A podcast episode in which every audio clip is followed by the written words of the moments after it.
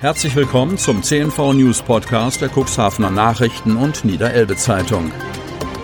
In einer täglichen Zusammenfassung erhalten Sie von Montag bis Samstag die wichtigsten Nachrichten in einem kompakten Format von sechs bis acht Minuten Länge. Am Mikrofon Dieter Bügel. Mittwoch, 17. Februar 2021. Inzidenzwert rutscht erstmals wieder unter 50. Kreis Cuxhaven. Der Corona-Inzidenzwert für den Landkreis Cuxhaven ist zum Dienstag auf unter 50 gesunken. Die Neuinfektionsquote für 100.000 Einwohner über eine Woche beträgt jetzt 48,91. Das Gesundheitsamt meldete für den Montag nur eine Neuinfektion. 209 Infektionen sind noch akut. Allerdings sind vier weitere Personen, eine männliche und vier weibliche, im Alter von 78 bis 91 Jahren aus Geestland, Schiffdorf und Cuxhaven verstorben. Neun Infizierte werden noch stationär versorgt, davon eine intensivmedizinisch. 5428 Menschen haben im Landkreis ihre Erstimpfung erhalten, 3299 bereits die zweite. Landrat Kai-Uwe Bielefeld sieht die Entwicklung der Infektionszahlen als Beleg dafür, dass, ich zitiere, die Maßnahmen zur Eindämmung der Corona-Pandemie und die damit verbundenen Einschränkungen Wirkung zeigen. Zitat Ende. Mehr bestätigte Corona-Fälle mit Mutation. Kreis Cuxhaven. Die Anzahl der bestätigten Infektionen mit einer Mutation des Coronavirus im Kreis Cuxhaven ist gestiegen. Das teilte der Landkreis auf Nachfrage mit. Derzeit verzeichnen wir im Landkreis Cuxhaven sechs Fälle mit Corona-Mutationen.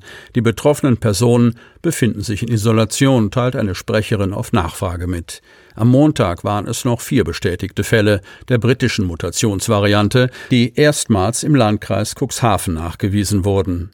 Insgesamt seien 30 Kontaktpersonen ermittelt worden. Für sie wurde eine Quarantäne angeordnet, so die Sprecherin. Für die Beendigung der Isolation der infizierten Personen ist eine negative Testung erforderlich, erklärt sie weiter. Für Kontaktpersonen gilt das aber nicht. Sie sollten zwar während ihrer Quarantäne getestet werden, damit asymptomatische Infektionen entdeckt werden könnten, eine Testpflicht zur Entlassung aus der Quarantäne besteht für die Kontaktpersonen aber nicht. Erkenntnisse darüber, wie schnell sich die Zahl der Corona-Fälle der mutierten Variante vermehren, gibt es nicht. Die Geschwindigkeit der Ausbreitung richtet sich nach der Anzahl der in den Landkreis Cuxhaven eingebrachten mutierten Viren und deren Möglichkeit, sich hier im Landkreis weiter zu verbreiten, erklärt die Sprecherin. Vor diesem Hintergrund sei es sehr wichtig, das Risiko der Weiterverbreitung so weit wie möglich zu minimieren, insbesondere indem die Regeln eingehalten werden, die in der Corona-Verordnung des Landes vorgegeben seien. Diese sind etwa das Tragen einer Maske, das Einhalten von Abständen und die möglichst weitgehende Reduzierung von privaten Kontakten. Das scheint besonders wichtig zu sein, weil bisher keiner der Fälle mit den mutierten Varianten nach Angaben des Landkreises in einem Pflegeheim aufgetreten ist. Geldmobil blieb wetterbedingt in der Garage. Cuxhaven. Sparkassenkunden im Stadtgebiet können seit einigen Tagen nicht auf die Dienste des in mehreren Stadtteilen eingesetzten Sparkassenmobils zurückgreifen. Wegen Eis- und Schneefällen habe der rollende Geldautomat die üblichen Haltepunkte nicht angesteuert, bestätigte Florian Vogt von Ahnen, Bereichsdirektor für Unternehmenskommunikation bei der Stadtsparkasse Cuxhaven. Vogt von Ahnen sprach davon, dass man bei der Entscheidung, das im Landkreis Osterholz stationierte Mobil nicht auf die Straße zu schicken, einer Empfehlung der dortigen Kollegen gefolgt sei.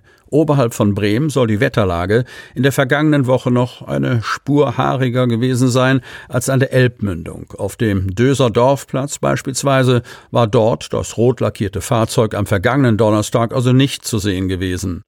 Aber es ist keineswegs so, dass wir unsere Kunden im Regen stehen gelassen hätten, betont Vogt von Ahn und wies darauf hin, dass Angestellte seines Hauses mit einem Pkw die Stellung gehalten hätten. Kein echter Ersatz, denn die Möglichkeit, sich mit Bargeld zu versorgen, bestand im Rahmen dieser auf Kundeninformationen abzielenden Lösung selbstredend nicht. Nachdem die Stadtsparkasse im vergangenen Jahr weite Teile ihres Geschäftsstellennetzes stillgelegt hat, fungiert der barrierefrei zugängliche rote Bus als mobile Lösung zur Bargeldversorgung in den Cuxhavener Ortsteilen Groden, Döse, Lüdingwort und Ockstedt. Lichtblicke für die Jugendarbeit. Hemmoor. Es sind Corona-bedingt keine einfachen Zeiten, in denen der Paritätische seine Jugendarbeit in der Samtgemeinde Hemmoor betreibt. Doch zu Jahresbeginn gibt es ein ermutigendes Zeichen aus den Reihen der Politik hinsichtlich der Perspektiven, falls Corona einmal nicht mehr den Alltag kontrolliert. Der Samtgemeindeausschuss hat auf einer nicht öffentlichen Sitzung die Planung des neuen Standortes am Hemmorer Schwimmbad gebilligt. Das Bauvorhaben kostet mehr als 1,5 Millionen Euro. In der Planung enthalten ist auch der Bau eines Abenteuerspielplatzes in unmittelbarer Nähe. Das Thema Jugendtreff ist ein Dauerbrenner in den politischen Gremien der Samtgemeinde. Die bislang genutzten Räumlichkeiten im Gewerbegebiet entsprechen seit vielen Jahren nicht mehr den Anforderungen an eine moderne Jugendarbeit. Im Fokus für eine Lösung stand und steht der Umbau des Gebäudekomplexes in der Nähe des Schwimmbades, der bis zum Umzug in ein Gebäude in der Bahnhofstraße von der Musik- und Volkshochschule genutzt worden war. Nachdem jahrelang darüber geredet und über die Finanzierungsmöglichkeiten verhandelt worden war, hat der Samtgemeindeausschuss jetzt Nägel mit Köpfen gemacht und für das Konzept des Planungsbüros grünes Licht gegeben. 200. Orgelpfeifenpartnerschaft für die Glogerorgel Otterndorf. Ein H für Oma Hilde zum Geburtstag oder ein D für Daniel zur Taufe. Um die Restaurierung der Kirchenorgel voranzutreiben, hat sich der Verein zum Erhalt der Glogerorgel Otterndorf eine besondere Maßnahme überlegt. Er vergibt Patenschaften für Orgelpfeifen. Die Aktion kommt gut an. Eine Unterstützerin aus Berlin hat jetzt die 200. Patenschaft übernommen und sich für ein kleines A entschieden. Wir haben eine besondere Verbindung zur St. Severi-Kirche und deshalb liegt uns auch der Erhalt der beeindruckenden Orgel am Herzen, sagt Wiebke Papentin, geborene Leuthold, die mit ihrem Mann Hartmut in der Bundeshauptstadt lebt und jetzt die 200. Orgelpfeifenpatenschaft abgeschlossen hat. Papentin ist in Otterndorf geboren und aufgewachsen. Ihr Vater war Lehrer am Gymnasium. Ich wurde in St. Severi getauft. Mein Mann und ich wurden 1980 dort konfirmiert, erzählt die Wahlberlinerin. Insgesamt stehen 919 historische Pfeifen für Patenschaften zur Verfügung. Sie stammen aus der Zeit von 1553 bis 1662. Die Preise liegen zwischen 20 und 2000 Euro, je nach Größe und Alter der Pfeife. Sie werden alle im ersten Bauabschnitt, der in diesem Jahr beginnen soll, restauriert und wieder zum Klingen gebracht. Der Vorstand des Glogerorgelvereins mit seiner Vorsitzenden Irmgard Krönke freut sich über das große Interesse für die Patenschaften und die breite Unterstützung des Vereins.